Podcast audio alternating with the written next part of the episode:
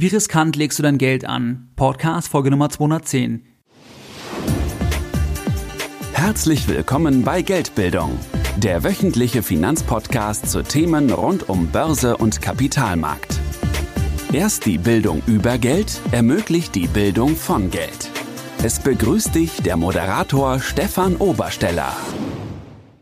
Bei der heutigen Folge möchte ich mich bei meinem Sponsor für diese Folge bedanken und zwar beim Extra Magazin. Das Extra Magazin ist ein Branchenmagazin zum Thema Geldanlage mit ETFs. Das Extra Magazin erscheint zehnmal pro Jahr und ist an vielen Bahnhöfen am Kiosk im Bereich der Wirtschaftszeitschriften erhältlich. Vor mir liegt die aktuelle Ausgabe vom Dezember 2017, Januar 2018 und in dieser Ausgabe, da gibt es einen Produktcheck zum Thema Welt-ETFs. Es gibt Megatrends, über die geschrieben wird, in die du über ETFs investieren kannst und es werden viele weitere spannende Themen besprochen. Der Chefredakteur vom Extra Magazin, Markus Jordan, hat für die Community von Geldbildung ein spezielles Aktionsangebot und zwar kannst du dir fünf Ausgaben, die Ausgaben werden zu dir nach Hause gesendet, statt für 30 Euro für nur 15 Euro sichern. Das Angebot kannst du einsehen und dann dort auch bestellen unter extra minus funds.de slash go slash Geldbildung.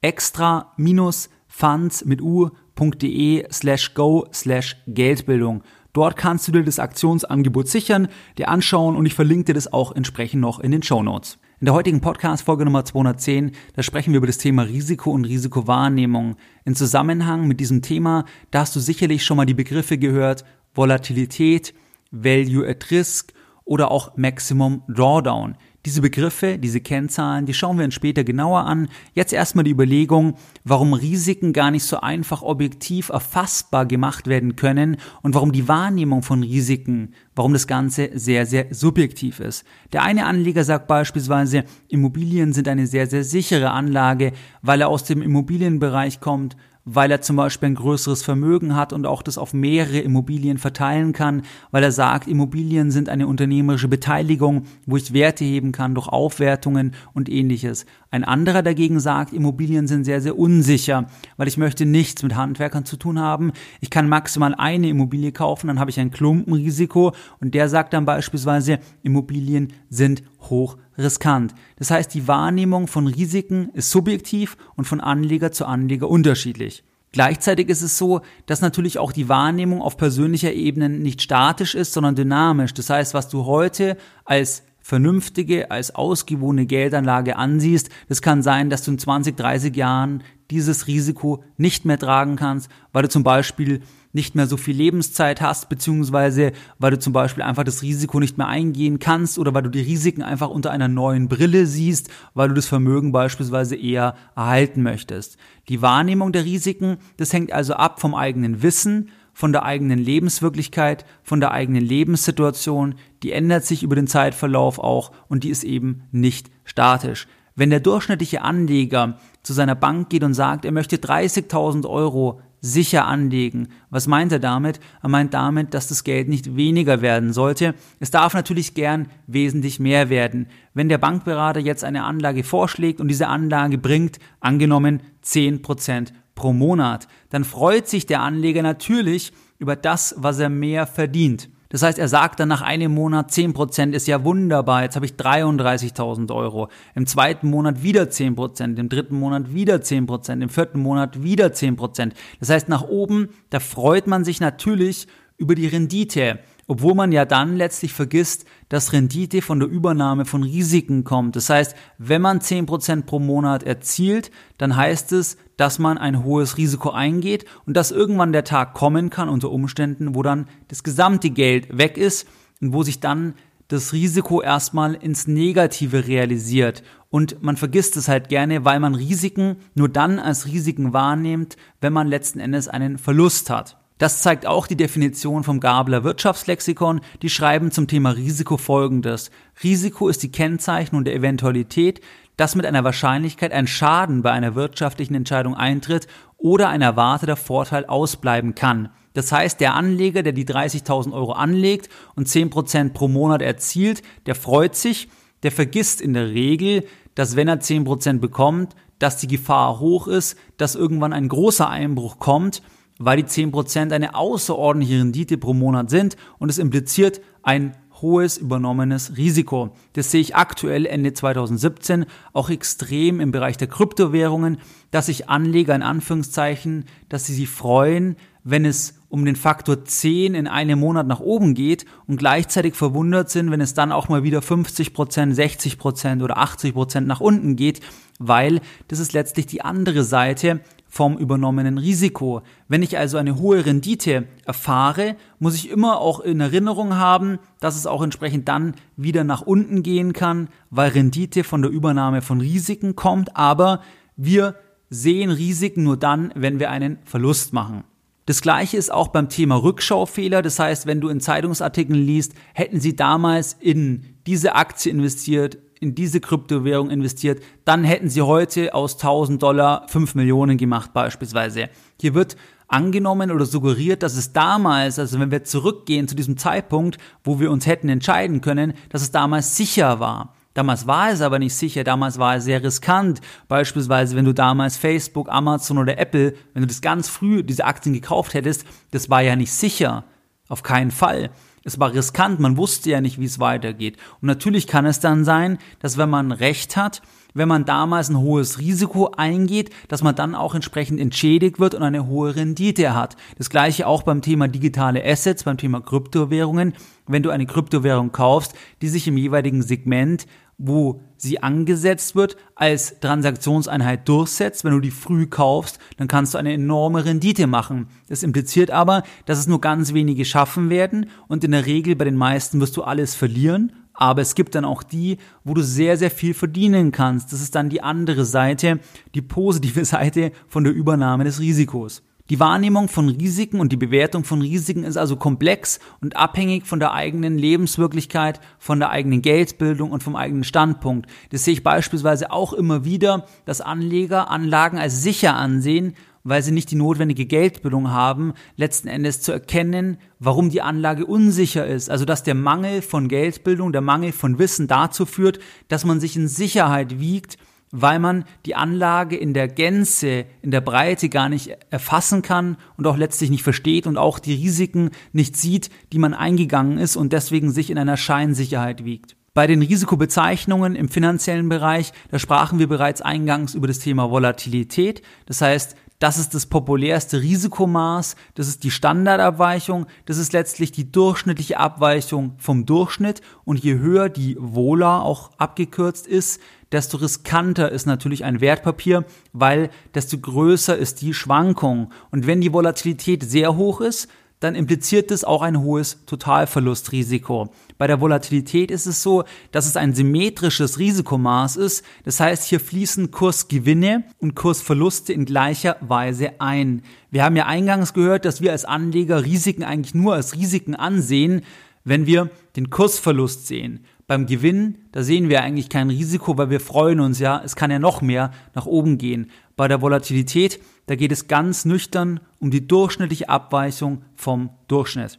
Eine weitere populäre Kennzahl ist die Sharp Ratio. Bei der Sharp Ratio, da wird versucht, durch eine Risikoadjustierung Wertpapiere untereinander vergleichbar zu machen. Ganz einfach ausgedrückt, rechnest du bei der Sharp Ratio oder schaust du dir die Durchschnittsrendite von einem Fonds oder von dem jeweiligen Wertpapier an in einem bestimmten Zeitraum und teilst das Ganze dann durch die Standardabweichung und dann hast du ein Maß, was du vergleichen kannst mit einem anderen Wertpapier, wo du das gleiche machst, wo du auch dann die Durchschnittsrendite im gleichen Zeitraum anschaust, durch die Standardabweichung teilst und dann kannst du das Ganze erst überhaupt vergleichen. Das heißt, die Sharp Ratio ermöglicht die Vergleichbarkeit zwischen verschiedenen Geldanlagen. Eine weitere populäre Kennzahl oder ein Risikomaß ist das Thema Value at Risk.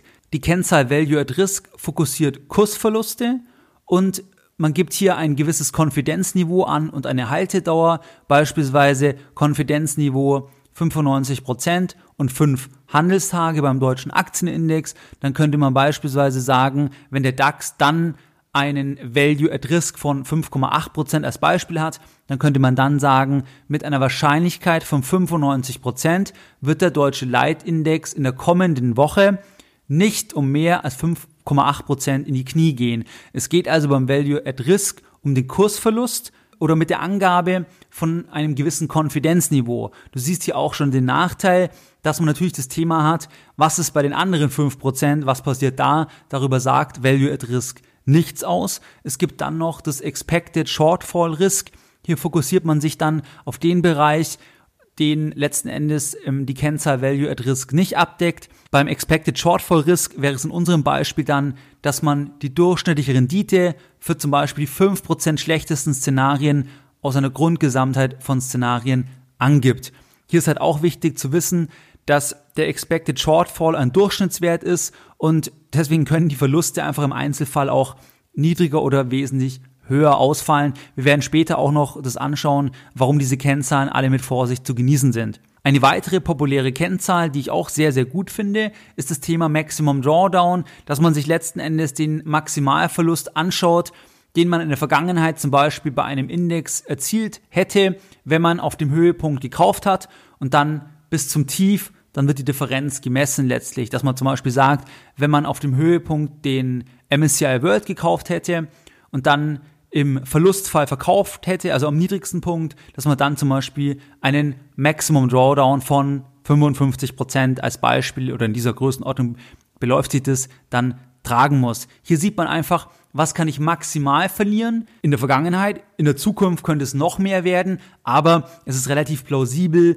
dass das auch sich in dieser Größenordnung bewegt weil wenn man jetzt einen breiten Index anschaut, dann stehen dahinter ja große Firmen und die Bewertung von diesen Firmen, die ändert sich ja nicht ähm, innerhalb von einer Woche oder die fällt ja nicht auf 0%, weil die Firmen gibt es ja weiter. Auch wenn die Bewertung eine andere ist, dann wird trotzdem die Bewertung nicht auf, auf Null fallen bei einem breiten Aktienindex. Was gibt es jetzt generell für Grundprobleme bei diesen Risikokennzahlen? Generell suggerieren diese Zahlen Scheingenauigkeit durch die Angaben von einem Intervall alleine durch die Angaben von Zahlen letztlich. Das heißt, man suggeriert, dass man einen gewissen Vorteil hat, dass man hier irgendeine ähm, ökonomische Handlungsempfehlung daraus ableiten kann. Dem ist aber oft nicht so. Man hat dann auch noch das Thema, dass oftmals eine Normalverteilung angenommen wird. Das heißt, dass Extremwerte rausfallen. Das heißt, ganz extreme Szenarien werden gar nicht betrachtet und das wäre dann das Szenario von einem schwarzen Schwan. Hier kann ich dir die Bücher empfehlen.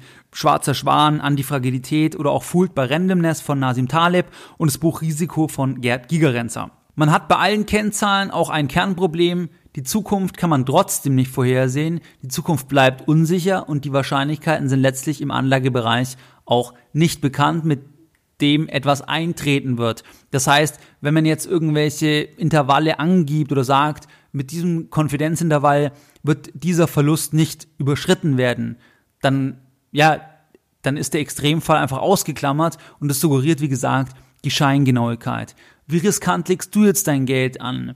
Hier würde ich primär mich auf das Thema fokussieren, Maximum Drawdown, wenn wir jetzt beim ETF-Bereich bleiben, dass du sagst, okay, im Extremfall geht ein breites ETF-Portfolio um 50, 55 Prozent nach unten, wenn wir von einem reinen Aktien-ETF-Portfolio sprechen, ein breit diversifiziertes Weltportfolio und dass du dir dann überlegst, kann ich dieses Risiko tragen?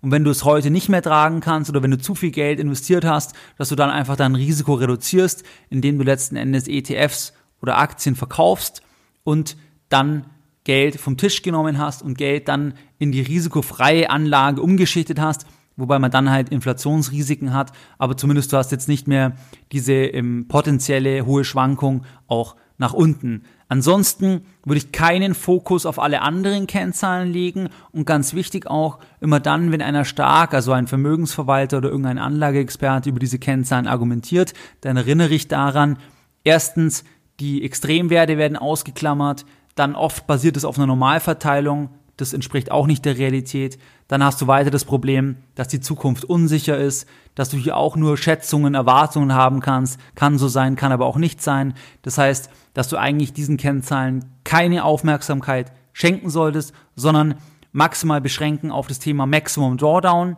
Bei anderen Anlagen, wenn du Einzelaktien kaufst, dann musst du halt wissen, Totalverlust ist möglich, Nachschusspflicht gibt es nicht. Bei Kryptowährungen Totalverlust ist möglich, Nachschusspflicht gibt es nicht. Und dann danach entsprechend deine Anlageentscheidung triffst, ob du das Risiko übernimmst oder nicht. Und generell natürlich, was ich eingangs sagte, wenn du eine Anlage hast, die stark nach oben geht, dass du im Hinterkopf behältst, dass das dann einfach das Risiko ist, was sich erstmal positiv realisiert, aber es kann genauso dann auch entsprechend in die andere Richtung gehen. Was waren jetzt die Lessons learned in der heutigen Podcast-Folge Nummer 210? Deine Lessons learned in der heutigen Podcast-Folge. In dieser Podcast-Folge, da haben wir über das Thema Risiko gesprochen. Wie riskant legst du dein Geld an?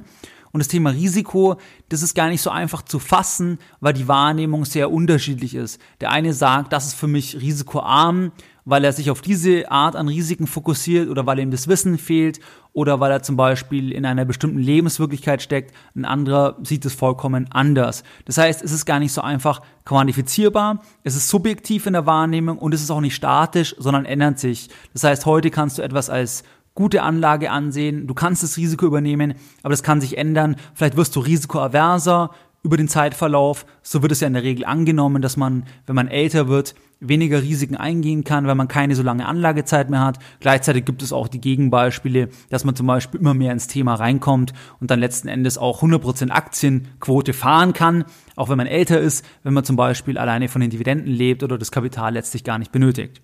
Risiko ist also die Möglichkeit, dass sich eine Anlage nicht so entwickelt wie angedacht, dass du weniger Geld hast als erwartet. Wichtig ist im Hinterkopf zu behalten, dass Rendite von der Übernahme von Risiken kommt. Und wenn es nach oben geht, dann gehen wir auch Risiken ein. Aber in dem Moment sehen wir es eben nicht, weil wir Risiko nur dann als Risiko wahrnehmen in der Regel, wenn wir halt den Verlust entsprechend sehen. Die Wahrnehmung und die Bewertung von Risiken ist komplex, abhängig vom eigenen Kontext und vom eigenen Standpunkt. Wir haben uns folgende Kennzahlen angeschaut. Volatilität, Sharp Ratio, Value at Risk, Shortfall Risk und maximaler Verlust alle Kennzahlen, ja, muss man mit Vorsicht genießen in dem Sinne, dass du oder, oder was du daraus ableiten kannst, ist ja eigentlich die entscheidende Frage. Und viele Kennzahlen suggerieren Scheingenauigkeit durch die Angabe von Zahlen. Das heißt, man suggeriert, dass man einen ökonomischen Vorteil aus diesen Berechnungen ziehen kann. Hier hat man auch wieder das Thema, nur weil viel gerechnet wird, heißt es in keiner Weise, dass du aus der Berechnung einen Vorteil ziehen kannst. Es kann einfach auch sein, dass du damit gar nichts anfangen kannst,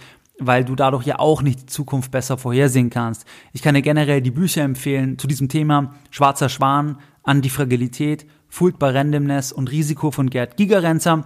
Und ein weiterer Aspekt ist ja das Thema der Normalverteilung. Bei vielen Kennzahlen, da werden Extremwerte ausgeklammert, aber diese bestimmen, durch diesen schwarzen Schwan den Ausgang ganz maßgeblich. Die Zukunft bleibt unsicher und auch diese Kennzahlen, egal ob du sie mit historischen Daten bearbeitest oder mit zukünftigen Daten, die lösen nicht das Thema, dass keiner in die Zukunft schauen kann.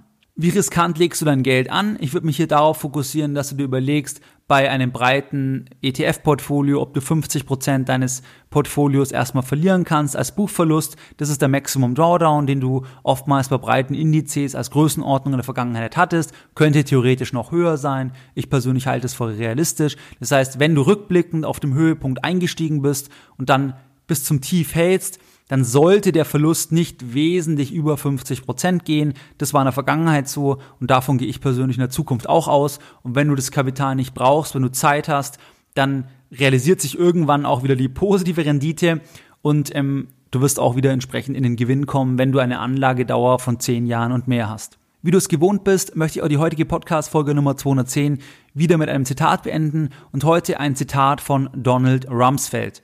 There are known knowns. These are things we know that we know. There are known unknowns. That is to say, there are things that we know we don't know.